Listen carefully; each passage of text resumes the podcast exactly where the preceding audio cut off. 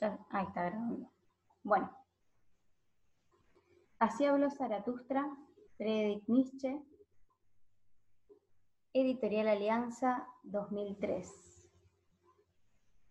Tercera parte de La visión y el enigma, página 95. 1. Cuando se corrió entre los marineros la voz de que Zaratustra se encontraba en el barco, pues al mismo tiempo que él había subido a bordo un hombre que venía de las Islas Afortunadas, produjóse una gran curiosidad y expectación. Mas Zaratustra estuvo callado durante dos días, frío y sordo de tristeza, de modo que no respondía ni a las miradas ni a las preguntas. Al atardecer del segundo día, sin embargo, aunque todavía guardaba silencio, volvió a abrir sus oídos, pues había muchas cosas extrañas y peligrosas que oír en aquel barco, que venía de lejos y que quería ir más lejos aún. Zaratustra era amigo, en efecto, de todos aquellos que realizan largos viajes y no les gusta vivir sin peligro. Y he aquí que por fin, a fuerza de escuchar, su propia lengua se soltó y el hielo de su corazón se rompió. Entonces comenzó a hablar así. A vosotros, los audaces buscadores e indagadores, y a quien quiera que alguna vez se haya lanzado con astutas velas a mares terribles, a vosotros, los ebrios de enigma, que gozáis con la luz del crepúsculo, cuyas almas son atraídas con flautas a todos los abismos laberínticos, pues no queréis, con mano cobarde, seguir a tientas un hilo y que, allí donde podáis adivinar, odiáis el deducir. A vosotros solo os cuento el enigma que he visto, la visión del más solitario. Sombrío caminaba yo hace poco a través del crepúsculo de color de cadáver, sombrío y duro, con los labios apretados, pues más de un sol se había hundido en su ocaso para mí. Un sendero que ascendía obstinado a través de pedregales, un sendero maligno, solitario, al que ya no alentaban ni hierbas ni matorrales. Un sendero de montaña crujía bajo la obstinación de mi pie. Avanzando, mudo, sobre el burlón crujido de los bujiros, aplastando la piedra que lo hacía resbalar, así se abría paso mi pie hacia arriba. Hacia arriba, a pesar del espíritu de que él tiraba hacia abajo, hacia el abismo, hacia el espíritu de la pesadez, mi demonio y enemigo capital. Hacia arriba, aunque sobre mí iba sentado ese espíritu, mitad enano, mitad topo, paralítico, paralizante, dejando caer el plomo en mi oído, pensando pensamientos gotas de plomo en mi cerebro. Oh Zaratustra, me susurraba burlamente, silabeando las palabras, tú piedra sabiduría, tú te has arrojado a ti mismo hacia arriba, mas toda piedra arrojada tiene que caer. Oh Zaratustra, tu piedra de la sabiduría, tu piedra de onda, tu destructor de estrellas, a ti mismo te has arrojado tan alto, mas toda piedra arrojada tiene que caer. Condenado a ti mismo y a tu propia lapidación, oh Zaratustra, sí, lejos has lanzado la piedra mas sobre ti caerá de nuevo.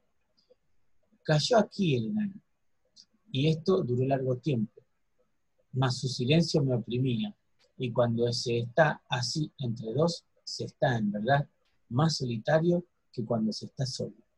Yo subía, subía, soñaba, pensaba, mas todo me oprimía. Me asemejaba a un enfermo al que su terrible tormento le deja rendido y a quien un sueño más terrible todavía vuelve a despertarle cuando acaba de dormirse. Pero hay algo en mí que yo llamo valor. Hasta ahora, este ha matado en mí todo desaliento. Ese valor me hizo al fin detenerme y decir, enano, tú o yo. El valor es, en efecto, el mejor matador. El valor que ataca, pues todo aquel pues, pues, todo ataque se hace a tambor batiente, pero el, pero el hombre es el animal más valeroso. Por ello ha vencido a todos los animales. A tambor batiente ha vencido incluso todos los dolores. pero el dolor por el hombre es el dolor más profundo. El valor mata incluso el vértigo junto a los abismos. ¿Y en qué lugar no estaría el hombre junto a abismos? El simple mirar no es mirar abismos. El valor es el mejor matador, el valor que ataca. Este mata la muerte misma, pues dice, ¿era esto la vida? Bien, otra vez. En otras palabras, sin embargo, hay mucho sonido de tambor batiente. Quien tenga oídos, oiga. 2. Alto, enano, dije. Yo o tú. Pero yo soy el más fuerte de los dos. Tú no conoces mi pensamiento abismal. Ese no podría soportarlo. Entonces ocurrió algo que me dejó más ligero, pues el enano saltó de mi hombro, el curioso, y se puso en cuclillas sobre una piedra delante de mí. Cabalmente, allí donde nos habíamos detenido, había un portón. Mira ese portón, enano, seguí diciendo. Tiene dos caras. Dos caminos convergen aquí. Nadie los ha recorrido aún hasta su final. Esa larga calle hacia atrás dura una eternidad y esa larga calle hacia adelante es otra eternidad. Se contraponen esos caminos, chocan derechamente de cabeza y aquí, en este portón, es donde convergen. El nombre del portón está escrito arriba, instante. Pero si alguien recorriese uno de ellos, cada vez y cada vez más lejos, ¿crees tú, enano, que esos caminos se contradicen eternamente? Todas las cosas derechas mienten, murmuró con desprecio el enano. Toda verdad es curva, el tiempo mismo es un círculo. Tú, espíritu de la pesadez, dije encolerizándome, no tomes las cosas tan a la ligera o te dejo en cumplillas ahí donde te encuentras. Cogitranto, y yo te he subido hasta aquí. Mira, continué diciendo, este instante. Desde este portón llamado instante corre hacia atrás una calle larga, eterna. A nuestras espaldas yace una eternidad. Cada una de las cosas que pueden correr ¿no tendrán que haber recorrido ya alguna vez esa calle? Cada una de las cosas que pueden ocurrir, ¿no tendrán que haber ocurrido, haber sido hecha, haber transcurrido ya alguna vez? Y si todo ha existido ya, ¿qué piensas tú, enano, de este instante?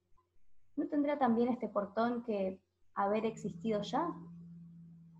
¿Y no están todas las cosas anudadas con fuerza de modo que este instante arrastra tras sí todas las cosas venideras, por lo tanto, incluso a sí mismo. Pues cada una de las cosas que pueden correr, también por esa larga calle hacia adelante, tiene que volver a correr una vez más. ¿Y si esa araña que se arrastra con lentitud a la luz de la luna, y esa misma luz de la luna, y yo, y tú, cuchicheando ambos junto a este portón, cuchicheando de cosas eternas, ¿no tenemos todos nosotros que haber existido ya? Y venir de nuevo y correr por aquella otra calle, hacia adelante, delante de nosotros, por esa larga, horrenda calle. ¿No tenemos que retornar eternamente? Así dije, con voz cada vez más queda, pues tenía miedo de mis propios pensamientos y de sus trasfondos. Entonces, de repente, oí aullar a un perro cerca. ¿Había oído yo alguna vez aullar así a un perro? Mi pensamiento corrió hacia atrás. Sí, cuando era niño, en remota infancia. Entonces oí aullar así a un perro. Y también lo vi, con el pelo erizado, la cabeza levantada, temblando, en la más silenciosa medianoche, cuando incluso los perros creen en fantasmas. De tal modo que me dio lástima, pues justo en aquel momento, la luna llena, con un silencio de muerte, apareció por encima de la casa. Justo en aquel momento se ve detenido un disco incandescente, detenido sobre el techo plano, como sobre propiedad ajena. Esto exasperó entonces al perro, pues los perros creen en ladrones y fantasmas. Y cuando de nuevo volví a oírle aullar, de nuevo volvió a darme lástima. ¿A dónde se había ido ahora el enano? ¿Y el portón? ¿Y la araña? ¿Y todo el cuchicheo? ¿Había yo soñado, pues? ¿Me había despertado? De repente me encontré entre peñascos salvajes, solo, abandonado, en el más desierto claro de luna, pues allí yacía por tierra un hombre, y allí el perro saltando con el pelo erizado, gimiendo, ahora él me veía venir, y entonces aulló de nuevo y gritó. ¿Había yo oído alguna vez a un perro gritar así, pidiendo socorro? Y en verdad, lo que vi no lo había visto nunca. Vi a un joven pastor retorciéndose, ahogándose, convulso, con el rostro descompuesto, de cuya boca colgaba una pesada serpiente negra.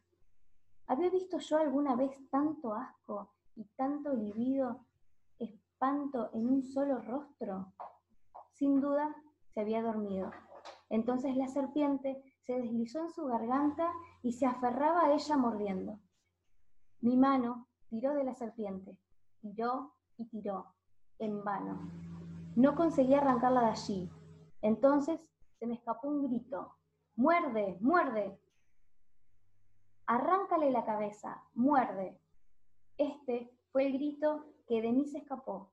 Mi horror, mi odio, mi náusea, mi lástima, todas mis cosas buenas y malas gritaban en mí con un solo grito. Vosotros, hombres audaces que me rodeáis, vosotros, buscadores, indagadores, y quien quiera de vosotros que se haya lanzado con velas astutas a mares inexplorados, vosotros que gozáis con enigmas. Resolvedme, pues, el enigma que yo contemplé entonces. Interpretadme la visión del más solitario. Pues fue una visión y una previsión. ¿Qué vi yo entonces en símbolo? ¿Y quién es el que algún día tiene que venir aún? ¿Quién es el pastor a quien la serpiente se le introdujo a la garganta? ¿Quién es el hombre a quien todas las cosas más pesadas, más negras, se le introducen así en la garganta? Pero el pastor mordió, tal como se lo aconsejé, tal como se lo aconsejó mi grito. Dio un buen mordisco, Lejos de sí, escupió la cabeza de la serpiente y se puso en pie de un salto. Ya no pastor, ya no hombre, un transfigurado, iluminado que reía. Nunca antes en la tierra había oído reír hombre alguno como él rió. Oh, hermanos míos, oí una risa que no era risa de hombre, y ahora me devora una sed, un anhelo que nunca se aplaca. Mi anhelo de esa risa me devora. Oh, ¿cómo soporto vivir aún? ¿Y cómo soportaría el morir ahora? Así habló Zaratustra.